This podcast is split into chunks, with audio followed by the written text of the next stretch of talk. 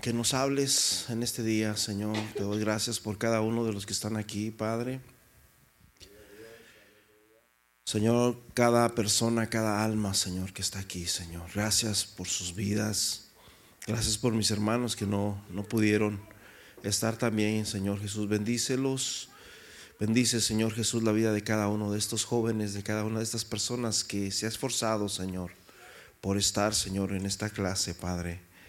En el nombre poderoso de Jesús de Nazaret, te damos honra y te damos gloria, Señor. En el nombre de Jesús. Amén y amén. Tome su lugar, amén. Aleluya. Muy bien, esta enseñanza, mi hermano, queremos hablar acerca de lo que es Dios y quién es Dios. Eh, existen muchas incógnitas en la mente humana, en la mente del hombre, y una de la, de la incógnita más grande que existe es el saber o el saber quién es Dios. Amén. Ah, todo, todo ser humano que nace en esta vida tiene esa incógnita. Algunos por, ¿qué se puede decir? Por decisión propia deciden ignorar eso y, deciden, no existe Dios. Porque yo he sufrido, porque me han hecho... Ah, ¿Dónde estaba Dios cuando se aprovecharon de mí? Cuando hirieron mis sentimientos o, se aprovecharon físicamente, sexualmente, ¿verdad? muchos, hay muchos, aún niños que han sido violados desde su temprana edad. Y regularmente las personas que viven ese tipo de cosas llevan una tendencia más atea, donde no llegan a creer en Dios porque en los momentos cuando nadie estaba en sus vidas, cuando no había un padre o una madre que estuviera ahí para defenderlos, solamente había quizás una persona que los hería y los se aprovechaba de ellos, nadie los defendió. Probablemente lloraron, clamaron, pero no estaba ahí. Entonces la pregunta es, Dios no existe. Esa es, la, conclusión que estas personas llegan a, entender. Dios no existe porque Dios no estaba ahí para, para librarnos. Así que, ¿dónde encontramos a Dios? Y hay una cita muy bonita, muy hermosa, amén, que se encuentra en Job 23, 3.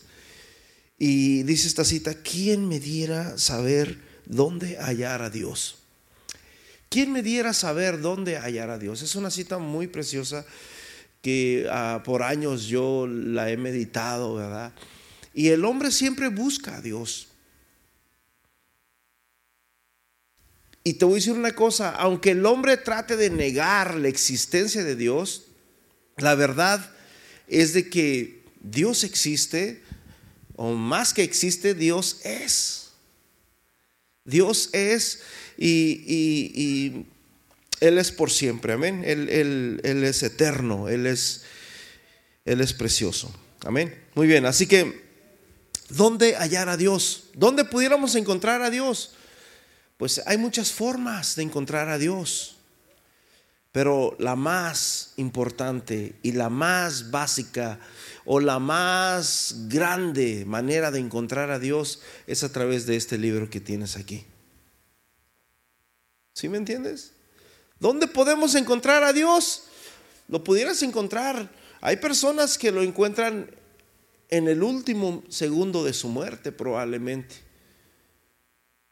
No, no, no tienen una Biblia, me refiero a eso. No tienen una Biblia, no, nadie les dio un estudio, pero ahí donde están, perdóname, Señor. ¿Cuánta gente no viene cruzando el desierto para Estados Unidos o las selvas amazónicas o yo no sé y quedan ahí? ¿Dónde pudiéramos encontrar a Dios, hermano? Nosotros los que estamos aquí con vida, mi hermano, la mayor forma, la mejor forma de encontrar a Dios es a través de este de este libro, Paz de Cristo. Así que debemos, hermanos, de buscar a Dios porque dentro del corazón de cada ser humano sabemos que hay un Dios, que hay un Dios que todo lo ve, que hay un Dios que, que es el creador de todo. Aún el Salmo 19 dice que los cielos cuentan, los cielos hablan la gloria o la existencia de un Dios, de un creador. Amén. Así que vamos a entrar, hermanos, a la verdad. Esa es la verdad más grande. Satanás es el mentiroso número uno y él quiere y ha tratado por miles de años siempre. Yo siempre me refiero como cuando alguien tiene una pala y está tapando, como yo estoy tapando ese objeto, para que nadie, para que pase desapercibido, para que nadie se dé cuenta que ese objeto es importante. Satanás siempre ha tratado de opacar a Dios. Amén.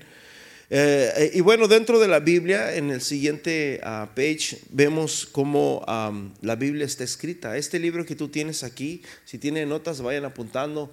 Y miren, la Biblia está escrita así, de esta manera. En el Antiguo Testamento, ahorita vamos a estudiar estas ah, lecciones del Antiguo Testamento. Tiene cinco libros de la ley, doce libros de la historia, cinco libros de profecía, poesía, perdón, y cinco o, doce, wow, ya me confundí. 17 de, de profecía, amén. Cinco menores y cinco mayores y doce y doce menores. Así es como está escrita la Biblia. Y dentro de esos, en la ley, ahí está escrita testamentos, está escrito el principio de la creación, todo está ahí. Ahora tenemos que entender algo importante que dice aquí. Eh, yo estuve investigando eh, en cuestión a esto y me di cuenta que realmente los egipcios tenían ideas muy raras en cuestión a la, a la creación de, la, de, la, de la tierra, del mundo. ¿Por qué? ¿Por qué te digo esto? Porque Moisés fue el primero que escribió los cinco libros de allá. Moisés fue el, escritor de él. So, él tenía una mentalidad, porque él estudió desde niño egipcia. Sin embargo, él no menciona nada de, lo que él aprendió con los egipcios, sino que él menciona algo diferente que es lo que nosotros tenemos aquí en la palabra de Dios. ¿Cómo fue que Dios hizo al hombre? Dios dice la palabra de Dios que de la nada lo hizo todo. Amén. Y podemos ver aquí algo bien importante, mi hermano. Eh, la Biblia dice aquí que abarca un periodo de 300 o 3600 años de la existencia del hombre. Eso es lo que aquí anuncia, ¿verdad? ahora, fíjate bien lo que... nos habla aquí también de la ciencia. Ah, en cuestión a esto hay mucho que decir y poco que hablar realmente. Ah, para mí hay muchas cosas de que la ciencia anuncia que personalmente, pues yo le creo más a la Biblia. La Biblia sabe la diferencia de lo que es la verdad de todo. Porque la ciencia es algo que tú puedes comprobar. La ciencia se comprueba y es repetitible. Pero tristemente hoy en día a la ciencia se, o a la teoría se le llama ciencia. Entonces es algo que no se puede comprobar, simplemente lo tienes que creer porque es ciencia. So, ahí podría decir muchas cosas, pero no quiero meterme tanto ahí por, por causa del, del tema. Muy bien. Lo que podemos ver aquí, mi hermano, es que en ese principio, seguimos a la siguiente página, después de todo eso, esas profecías que están ahí, en el principio dice la palabra de Dios, en Génesis 1.1, que Dios creó los cielos y la tierra. Y los cielos y la tierra, escúcheme bien, vienen de una palabra que se llama Shemayin en, en hebreo, que significa aguas. Aguas. Y si es cierto, mi hermano, el agua es el que da la vida. Donde quiera que haya agua, va a haber vida. Porque el agua trae vida. Por eso es que muchos dicen, no, que, que si hay agua en Marte. Pues si hay agua, hay aire. Porque el agua es la vida de todo, ¿verdad? Entonces, Dios crea todo, pero también dice la Biblia que Dios separó las aguas de abajo con las aguas de arriba. Eso significa de que la palabra cielo, escúchame bien, la palabra cielo también significa agua. De hecho, la palabra cielo significa que contiene agua. Así que hay aguas arriba y hay aguas también abajo, pero en las aguas de abajo Dios separó las aguas en el primer día. Separó las aguas para un lado y a, las aguas le llamó mares y a lo seco le llamó tierra. Y bueno, así fue como Dios creó todas estas cosas. Mira, te podría decir todo esto, es, es, bien interesante. Yo cuando estuve estudiando la lección me encantó, aprendí mucho. Te lo podría decir, pero siento que vamos a tomar un poquito más de tiempo. Pero algo importante que me di cuenta es de que desde el primer día que Dios creó los cielos y la tierra, Dios separa. Diga conmigo, Dios separa. Dios separó las aguas de arriba con las aguas de abajo.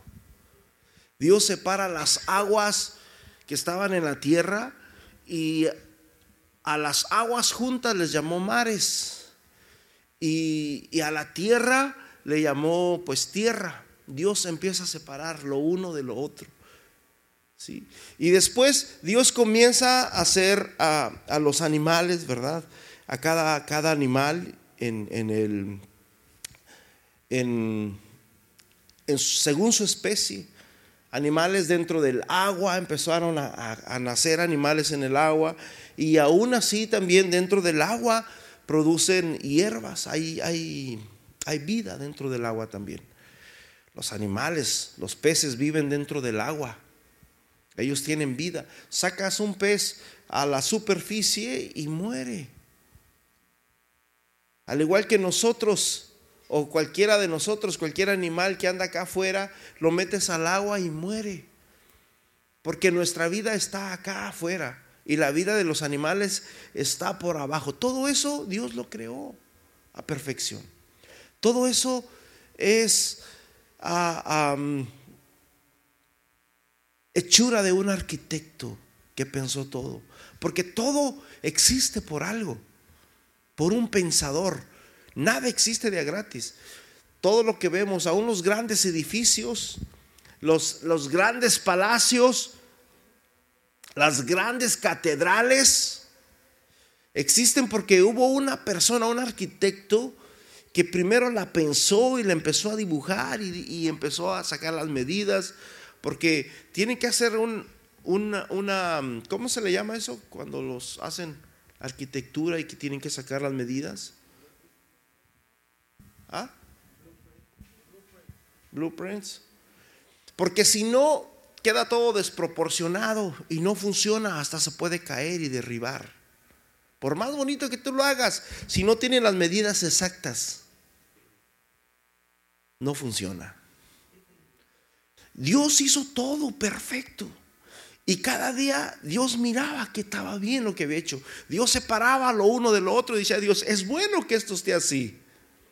Porque así puedo crear especies que anden acá fuera en la tierra y que coman de los árboles, de las hierbas, pero también puedo crear otras especies que anden en el mar. Es precioso todo eso.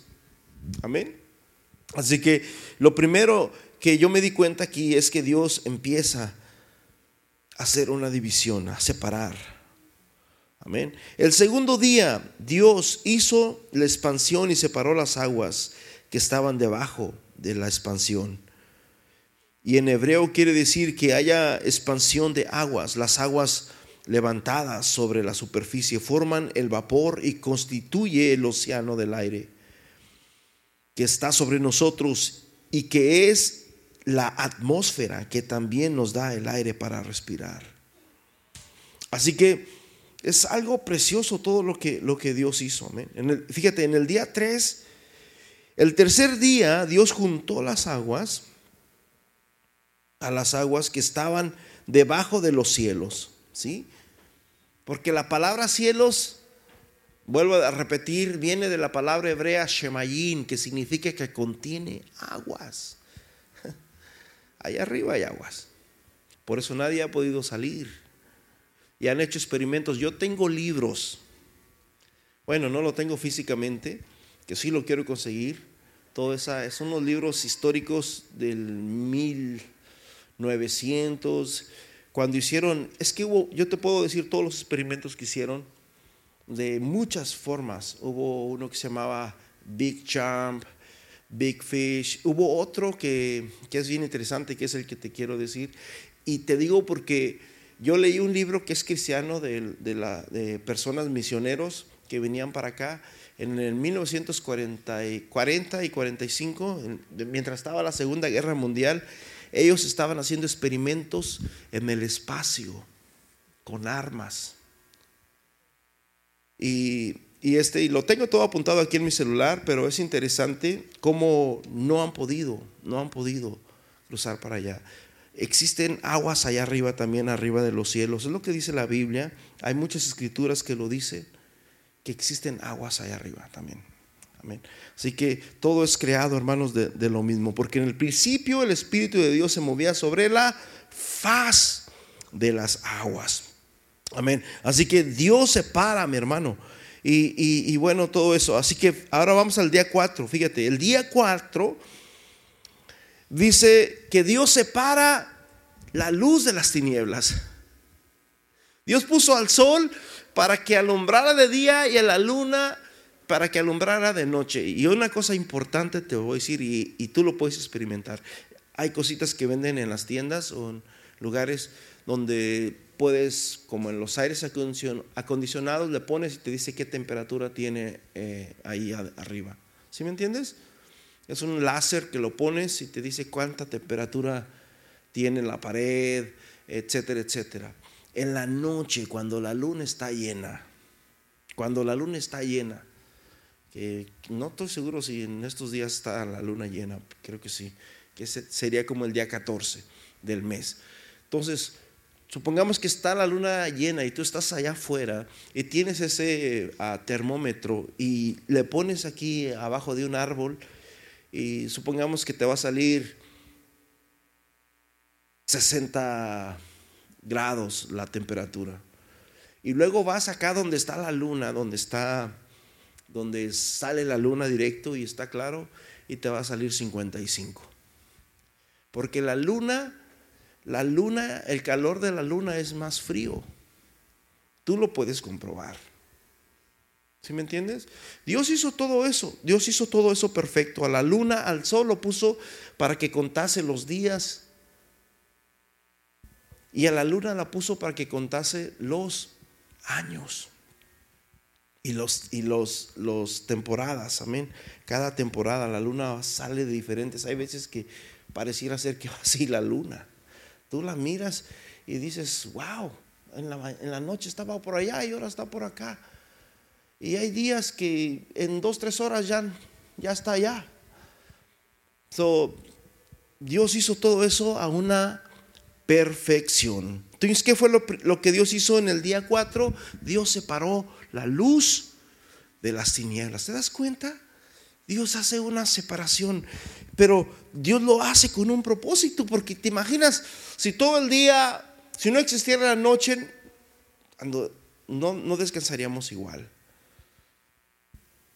O si todo el tiempo fuera de noche, pues no, no sé, no podríamos hacer muchas cosas, ¿verdad? Así que el quinto día, Dios puso seres vivientes en el agua ¿verdad? A aves en el cielo. Y el sexto día Dios hizo las bestias, los animales y también al hombre dentro, dentro del sexto día. Ahora, aquí hay muchas cosas, ¿verdad? Dentro del, en, el, sexto día hay muchas hipótesis. en los, los, judíos creen de que hubo una segunda esposa de Adán o una primera esposa según se llamaba Lilith y empiezan a, hacer muchas cosas. Hay muchas hipótesis en cuestión a todo eso, pero no nos vamos a meter en eso. Solamente vamos a hablar, hermanos, lo que, lo que está aquí en la palabra de Dios. Amén. Así que Dios hizo al hombre y lo hizo perfecto. Y, y cuando terminó el sexto día, Dios dijo, y Dios miró que todo lo que Dios había hecho era bueno en gran manera. O sea, Dios separó todo lo que las separaciones que Dios hizo eran buenas. Amén. Todo lo que Dios había hecho estaba bien. Así que todo estaba en perfección. Allí no había miedo, no había dolor, no había tristeza, no había necesidad, no había preocupaciones, no había nada. Todo era perfecto. Tú podías jugar con el león, tú podías jugar con cualquier animal, lo podías tocar y abrazar. No había miedo, no había temor, no había maldad. Pero dice la Biblia que después, aquí le llaman la dispensación, ¿verdad? Que fue, este, hay un hombre que nació en el 1800, ah, Nelson Darby, no recuerdo, hay muchas cosas que se hablan de este hombre también, pero no vamos a entrar en ese, Johnson, John Nelson Darby, no vamos a entrar en eso, eh, pero Aquí nos está hablando, mi hermano, de, la, de una dispensación, que es la dispensación de la inocencia, como cuando uno nace. Un niño, mi hermano, cuando nace, nace en la inocencia, no conoce muchas cosas. Tú tienes que enseñarle que no toque ahí, que no haga esto, porque se puede lastimar, etcétera, etcétera.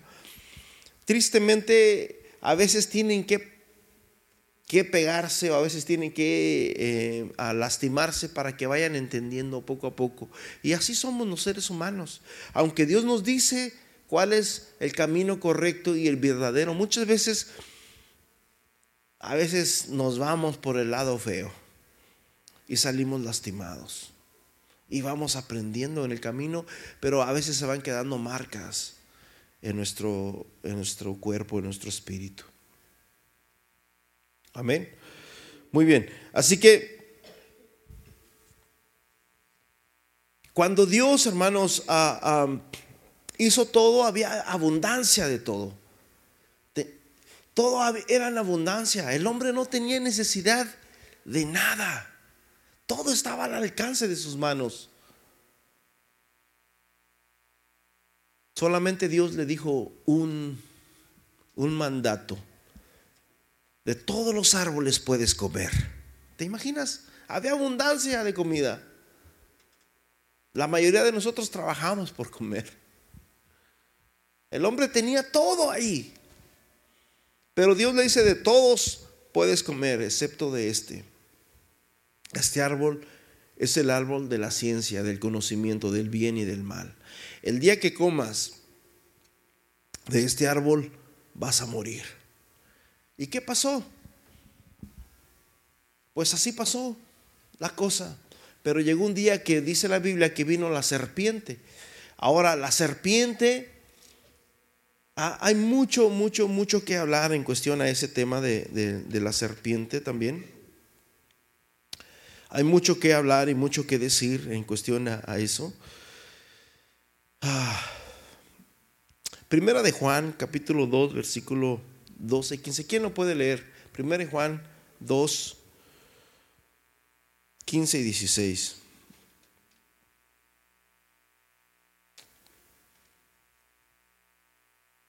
Entonces, Génesis 2, 16 y 17, de todo árbol del huerto podrás comer, mas del árbol de la ciencia del bien y del mal no comerás. Y se llamaba ciencia, ¿eh? el árbol. No comerás, porque el día que comieres ciertamente vas a morir. ¿Alguien lo tiene, hermanos? Primero de Juan 2, 15 y 16.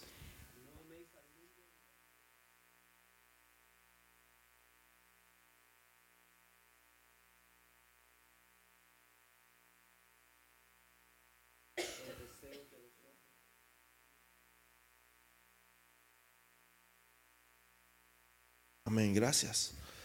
Entonces Satanás vino en forma de una serpiente. Aunque la Biblia habla de que en ese entonces la serpiente no se arrastraba. Porque después Dios la maldijo y le dijo, vas a arrastrarte sobre la tierra. Entonces vino una serpiente y comienza a trabajar con la mujer, con Eva. Y le comienza a decir, con que Dios os ha dicho que no comáis de todo árbol. ¿Te das cuenta cómo Satanás habla la palabra de Dios, pero al revés? Dios dijo, puedes comer de todo lo que tú quieras, come lo que tú quieras, menos de este, menos este. Y la serpiente lo hizo al revés. Dios te dijo que no puedes comer de ninguno de esos árboles. No, no, no, no, sí, sí, sí, sí. Dios dice que coma de todos los árboles, excepto de este. Ah, es que Dios sabe que si tú comes de ese árbol, vas a ser bien sabia. Vas a tener mucho conocimiento. ¿Y qué hizo la mujer? Comió del árbol y también comió después Adán. ¿verdad? Y cuando comen del árbol se dan cuenta de algo, que estaban desnudos. Pero te voy a decir una cosa, ellos siempre estaban desnudos. Pero nunca se habían dado cuenta que estaban desnudos hasta que comieron del árbol. Fue cuando se abrieron sus ojos sus ojos en la carne o espirituales y se dieron cuenta de que estaban desnudos. Y cuando se dieron cuenta que estaban desnudos, les dio vergüenza. Ahora, también en, cuestión a este, este tema hay muchas hipótesis, muchas hipótesis. Muchos creen de que realmente ese fruto, algunos creen que era una manzana, realmente la Biblia no dice que era una manzana ni que era una uva, ni nada de eso. La Biblia dice que el fruto del árbol. Otros creen, ¿verdad? Hubo en, en el 1950, 1940, 50, 60, hubo un predicador que mm, ya se me olvidó su nombre, Abraham, Abraham, no sé, no recuerdo, donde él decía de que supuestamente lo que pasó allí no era que fue un fruto, sino que realmente la serpiente o Satanás tuvo relaciones con, con Eva y que de ahí vino este Caín, ¿verdad? Después Eva tuvo relaciones con, con, Adán y que después de ahí vino este, ¿cómo se llama? Abel. hay muchas hipótesis en cuestión a todo ese tipo de cosas. La Biblia no dice eso. Simplemente la Biblia dice que hubo una desobediencia. Desobedecieron a Dios por... No, tú puedes hacer lo que tú quieras. No tienes que, que estar ahí obedeciendo a Dios, porque mira, Dios te dice que no hagas esto. Tú puedes hacer lo que tú quieras. Tú puedes comer del árbol que tú quieras, aún este mismo. Sí, podré comer. Sí, no me pasa nada. No te pasa nada. Lo toca y no le pasaba nada. Y empezó a codiciarlo y no le pasaba nada aparentemente. Lo comió y no le pasaba nada aparentemente. Le dio a su esposo y no les pasó nada aparentemente, pero en realidad sí pasó algo. ¿Qué fue lo que pasó? Lo mismo que Dios hizo. En muchas ocasiones, en el principio que Dios separó lo uno de lo otro, Satanás hizo separación. La primera separación que Satanás hizo aquí en el huerto. Ya había hecho una separación antes allá en, el cielo. Pero aquí viene y hace una separación por nuevamente Satanás y separa, mi hermano, al, al hombre. Lo separa de Dios. De tal manera de que cuando el hombre se da cuenta de que estaba desnudo, entonces el hombre se esconde porque Dios venía y hablaba con el hombre cara a cara. Y el hombre, ¿dónde estás, Adán? ¿Dónde estás? ¿Dónde estás, Adán? Dios le habla a Adán porque Adán es el hombre, es el varón, es, es el primogénito. ¿Sí? Entonces, ¿dónde estás, Adán? Y Adán escondido, es que, Señor, eh, eh, oí tu voz y tuve miedo, pero ¿por qué tienes miedo? Él no, no había miedo antes, no había nada. Y en esta ocasión tuve miedo. ¿Y, qué hizo el hombre para cubrir su vergüenza? Dice la Biblia que cortaron hojas, hojas de higuera, y se pusieron alrededor de su cuerpo para cubrir su vergüenza.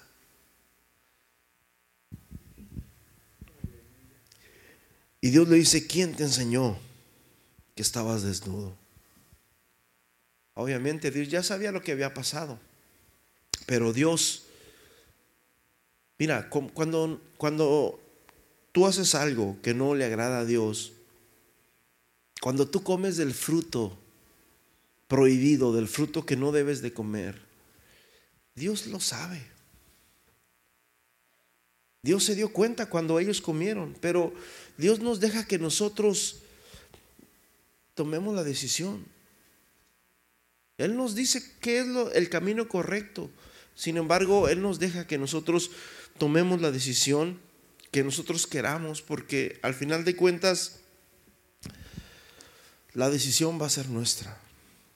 Al igual que Adán y Eva estaban en ese huerto y tomando esa decisión, nosotros seguimos tomando esa decisión. Como decía la escritura que leyó el hermano, no améis al mundo. Porque el amor de Dios no está en el mundo. El mundo y sus deseos pasan, pero el que hace la voluntad de Dios permanece para siempre. Así que aquí podemos ver tres muertes, hermano. La muerte ah, o, se rompe la comunión, ¿verdad? Con Dios. Se rompe, hubo una división entre Dios y el hombre. Se rompe la comunión con Dios eh, y automáticamente el alma, dice la Biblia que el alma que pecar esa morirá. Pecar significa desobedecer o errar al blanco. Esa es la etimología de la palabra pecar, errar al blanco. Ahora, ¿qué es errar al blanco? Es Jesús es el blanco, Jesús es el autor y consumador de la fe. ¿Sí? Entonces dice, el alma que pecare morirá. Adán y Eva murieron una muerte espiritual en aquel día, pero no solamente murieron en una muerte espiritual, también murieron una muerte perdón, ah, dice, Dios no, no anduvo más con ellos por la caída del hombre.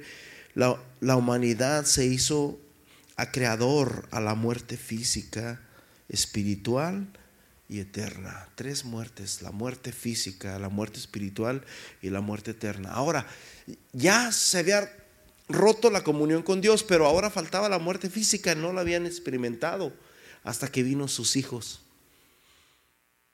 Porque Dios los maldice, ¿verdad? Esta es una maldición, ya no, no voy a tener tiempo de, hablar esto, donde hay una batalla. Y, es bien importante aquí, wow, no voy a llegar. Hubo una batalla. Después de que Dios, que pase esto, Dios, Dios le dice a la, a la mujer, por cuanto obedeciste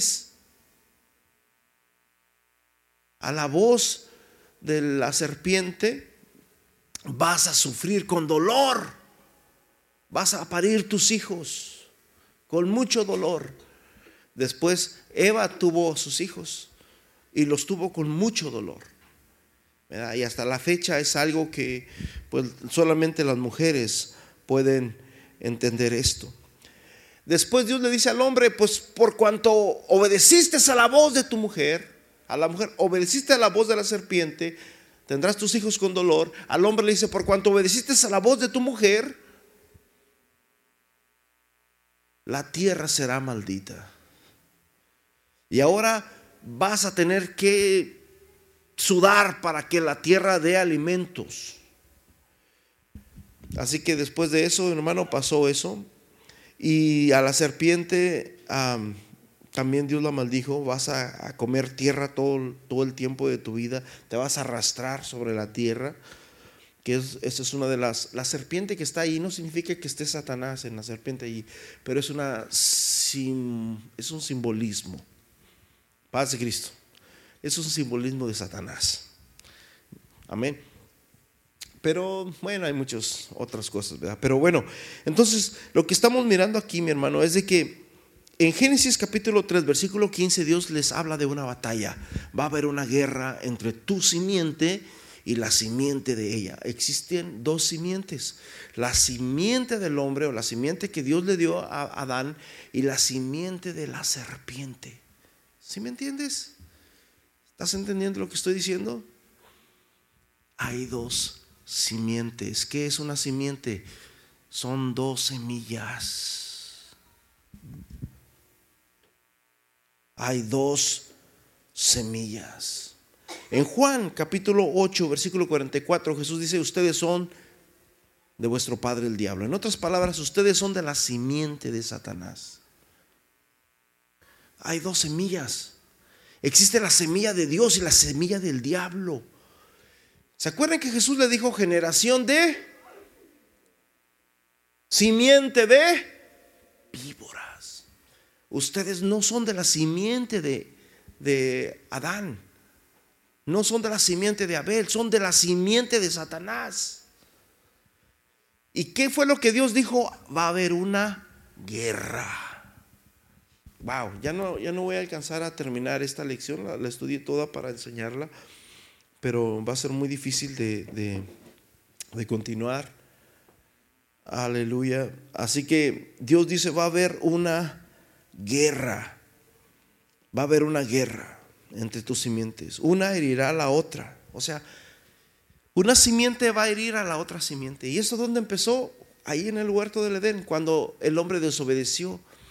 Pero escúchame bien, cuando el hombre desobedece, nace Abel y nace Caín. Todo estaba perfecto.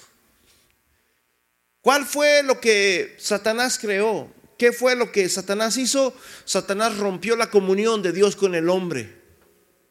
Pero ahora estaba una familia acá. Yo estoy seguro que Adán les comentaba a sus hijos cómo fue que ellos vivían allá, cómo fue que ellos pecaron y cómo fue que Dios los les perdonó. Ya no los dejó entrar, pero Dios no los mató, no los destruyó. Dios los perdonó y Dios les dijo, ustedes van a, mantener esta simiente.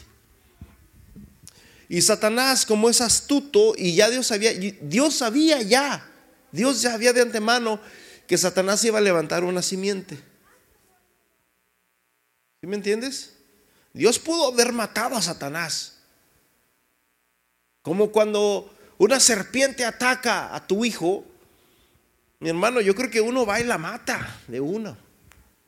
Dios lo pudo haber matado a Satanás cuando mordió a Adán y a Eva. Sin embargo, Dios no lo hizo.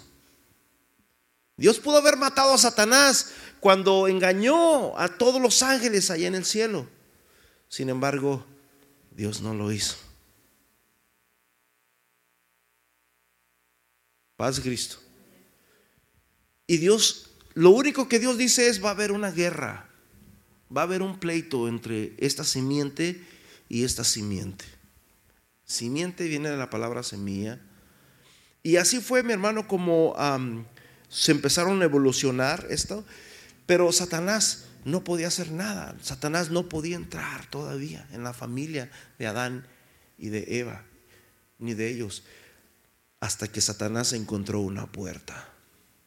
Por eso dice la Biblia en Corintios que no le demos lugar al diablo.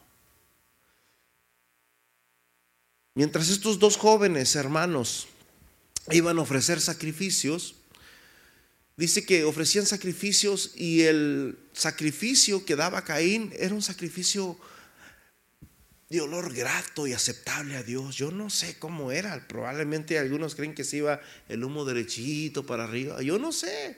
O probablemente Dios se manifestaba de una manera especial. No sé.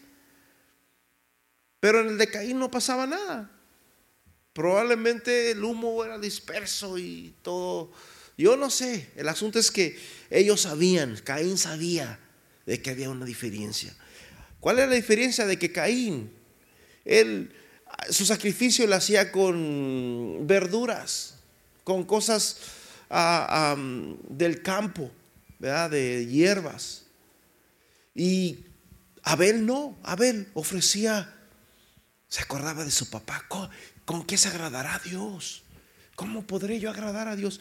Oh, mi papá nos habló del cordero del cordero que cuando ellos se cubrieron con, con hojas, Dios derramó sangre y los cubrió con pieles. Así que probablemente Dios se agrada de eso. Y así fue como Abel hacía sus holocaustos y Dios se agrada, mi hermano, del holocausto de Abel, pero el de Caín no. ¿Y qué fue lo que pasó con Caín? Satanás empezó a querer trabajar nuevamente como Eva, a susurrarle, con que Dios te ha dicho que no comáis de todo árbol, Satanás comienza a susurrarle a Eva. Pero aún no, no había nacido. Es que hay una escritura que dice que el pecado primeramente se piensa en la cabeza, primeramente viene a tu mente. Y ya después cuando es concebido es cuando da a luz, muerte. ¿Sí me entiendes? Y lo mismo pasó aquí con él, ya, ya había eso en su corazón contra su hermano, la guerra contra el hermano. Posteriormente, después de que pasa todo esto, Abel encuentra la oportunidad. Oh, espera, espérame. Antes de esto, Dios advierte. Dios siempre advierte, ¿sabías tú eso? Dios le advirtió a Caín, porque Dios sabía el pensamiento de Caín, sabía el corazón. Caín, ¿por qué te has ensañado? ¿Por qué estás molesto? ¿Alguno de ustedes está molesto con alguien? ¿Por qué estás molesto con tu hermano? El pecado está a la puerta, Caín. Si le haces caso, el pecado te está esperando ahí como una fiera en acecho. Sabes, hay animales que son muy sutiles para cazar. Jesús dijo, sed astutos como la serpiente. Aún puso a la misma serpiente por su astucia, porque Satanás es bien astuto. Hay animales que pueden durar horas y horas ahí esperando a la presa. Y Jesús, Dios le dice a, Caín, Caín, el pecado está a la puerta esperándote. No le hagas caso porque te quiere destruir. Satanás está ahí esperándote. Satanás aún no podía, hermanos, meter ahí. ¿Y qué fue lo que pasó? Pues lo que pasó, mi hermano, fue de que los celos que tenía Caín, el odio que tenía Caín, y aparte de que Dios le habla, mira, antes de que tú cometas una algo que, que le desagrada a Dios, te aseguro que Dios te va a hablar primero. Antes de que prendas tu computadora y empieces a buscarle o a teclear una página que no está correcta, Dios te va a decir, hey, no debes de hacer eso. Dios siempre habla. Dios siempre nos advierte. Siempre, siempre, siempre, siempre, siempre. Así que Caín no hizo caso. Nosotros muchas veces no hacemos caso también. Dios nos habla al corazón y nos dice, no lo hagas, está mal. No hacemos caso y lo hacemos. ¿Y qué fue lo que pasó? Caín buscó la oportunidad para matar a su hermano. ¿Y qué crees? Allí existe muchas otras teorías. Es que me gustaría tener el tiempo para explicarte todas esas teorías que existen porque te enriquecen, hermano, y es necesario que las conozcas y las sepas. La tierra de Nod. La tierra de Nod es una, es una cosa que mucha gente habla de ella, donde supuestamente se fue Caín después de que mató a Abel. La tierra de Nod. Y, y se fue para allá, ¿verdad? Pero esa fue una simiente, fue una, ah, de hecho, Abel fue la primera civilización que, que, hubo en la tierra, fue por causa de perdón de Caín. Y este se fue para allá como fugitivo. La tierra de Nod es la tierra de los fugitivos, es la tierra de los que huyen, es la tierra de los asesinos, es la tierra de las personas que están en pecado. Es una tierra horrible. Y hay muchas teorías, muchas teorías en cuestión a, ese tipo de cosas. Algunos creen que realmente esa tierra existe en alguna parte del mundo, la tierra de Nod. Pero bueno, así que el pecado, oh, y después, escúchame bien, cuando Dios le advierte a Caín, Dios le advierte a Caín, ten cuidado lo que hay en tu corazón, no te dejes dominar por por tus sentimientos, porque eh, por primera vez en la Biblia aparece la palabra pecado. ¿Sí me entiendes? Por primera vez existe la palabra en la Biblia pecado. El pecado está a la puerta. ¿Sí? Por primera vez apareció la palabra pecado, que significa errar al blanco. Y bueno, mi hermano, lo que pasó después de que Caín mata a Abel, hubo otra división. Otra vez Satanás hizo de las suyas. Y de acuerdo a, ese, a este varón, Caín, se vino la simiente. La simiente. Y muchas veces nosotros, la mayoría de los cristianos, podemos ver la simiente de Dios y la simiente del diablo. En Adán, por perdón, en Noé, podemos ver cómo Dios destruyó a toda la simiente mala, maligna, y la ahogó a todos bajo tierra. Y Dios solamente ah, salvó a ocho personas. Eran ocho, ¿verdad? Ocho personas se salvaron. Pero después de que sale el arca y de que se salvan estos, nuevamente Satanás, nuevamente Satanás entró. ¿En quién? ¿Quién era este hombre? No me equivoco, era Can, hijo de Noé. Después de que la tierra fue inundada, viene Satanás nuevamente y siembra la semilla. Y así se viene. Hay muchas partes. Yo te podría explicar. En Génesis 49, cuando Abraham, perdón, cuando Jacob está bendiciendo, también habla otra bendición sobre otra tribu. Y le, le habla igual manera de, la serpiente. Fíjate bien, en, en, Génesis 40. Es que hay muchísimo que hablar en cuestión a eso. Fíjate, Dan, Dan es el que juzga. Dan, Dan viene de la palabra Daniel, Daniel significa Dios es mi juez, pero Dan es el que juzga. Pero también Satanás es el que juzga, ¿sabías tú? Todo depende de qué lado estás. Dan viene de la palabra Daniel, viene de la palabra. Entonces en, Génesis 49, 16, Dan juzgará a su pueblo. ¿Sí ves? Dan, Dan significa juzga, o juez. ¿Sí? Por eso Daniel es Dios es mi juez. Daniel no dice, Daniel no dice, yo juzgo. No, no, no. Dios, Dios es mi juez. Paz de Cristo. Entonces, como una de las tribus de Israel, Dan será que serpiente junto al camino. Y ahí es donde muchos de los teólogos y de las de los personas dentro del cristianismo se pierden. Y yo te podría mostrar cómo viene la serpiente, mi hermano. ¿Cómo viene la serpiente? cómo viene la serpiente a través de la historia de la Biblia y cómo se va metiendo y se va saliendo, como cuando Adán, perdón, cuando Noé, después de que sale Noé del arca, se entra la serpiente y luego vuelve a entrar y aquí entra. Y, hay mucha historia en cuestión a esta tribu de Dan. De hecho, no aparece en Apocalipsis acá cuando Dios dice de las tribus que miró.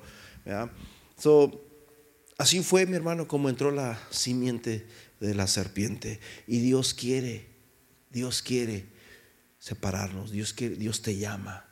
Y Dios te dice, ¿dónde estás tú? Dios, en su misericordia, quiere salvarnos. Siempre ha querido salvarnos. Dios siempre nos ha buscado desde un principio. Amén. Bueno, pues no alcancé a terminar hasta aquí puedo llegar. Traté de avanzar lo más que pude, aunque no dije muchas cosas por avanzar, pero pues espero que haya sido de bendición. Nos ponemos de pie y oramos. Padre Celestial, perdóname Señor si mis errores, perdóname si a través de mis decisiones me he separado de ti, Señor. Si he escuchado a la serpiente a lo largo de mi vida, Señor, y me ha endulzado los oídos, porque la serpiente sigue trabajando en, en la vida de cada uno de nosotros. Así como desde Génesis, Apocalipsis, vemos la serpiente, vemos la simiente. También Satanás, desde que tú naciste, hasta el día de hoy La serpiente ahí está susurrándote, queriéndote desviar del blanco. Pecar significa errarle al blanco. Jesús, Jesús es el autor y consumador de la fe. Jesús es el camino a seguir. Padre, bendigo a cada uno de los que están aquí, Señor. Y mi deseo, Señor, es de que esta enseñanza, Señor, corta, Señor, que haya quedado, Señor, en sus corazones, en el nombre de Jesús. Amén y amén. Gracias. Tome su lugar. Pues espero que haya sido de bendición. Traté de ir corriendo realmente porque eran muchas páginas las que tenía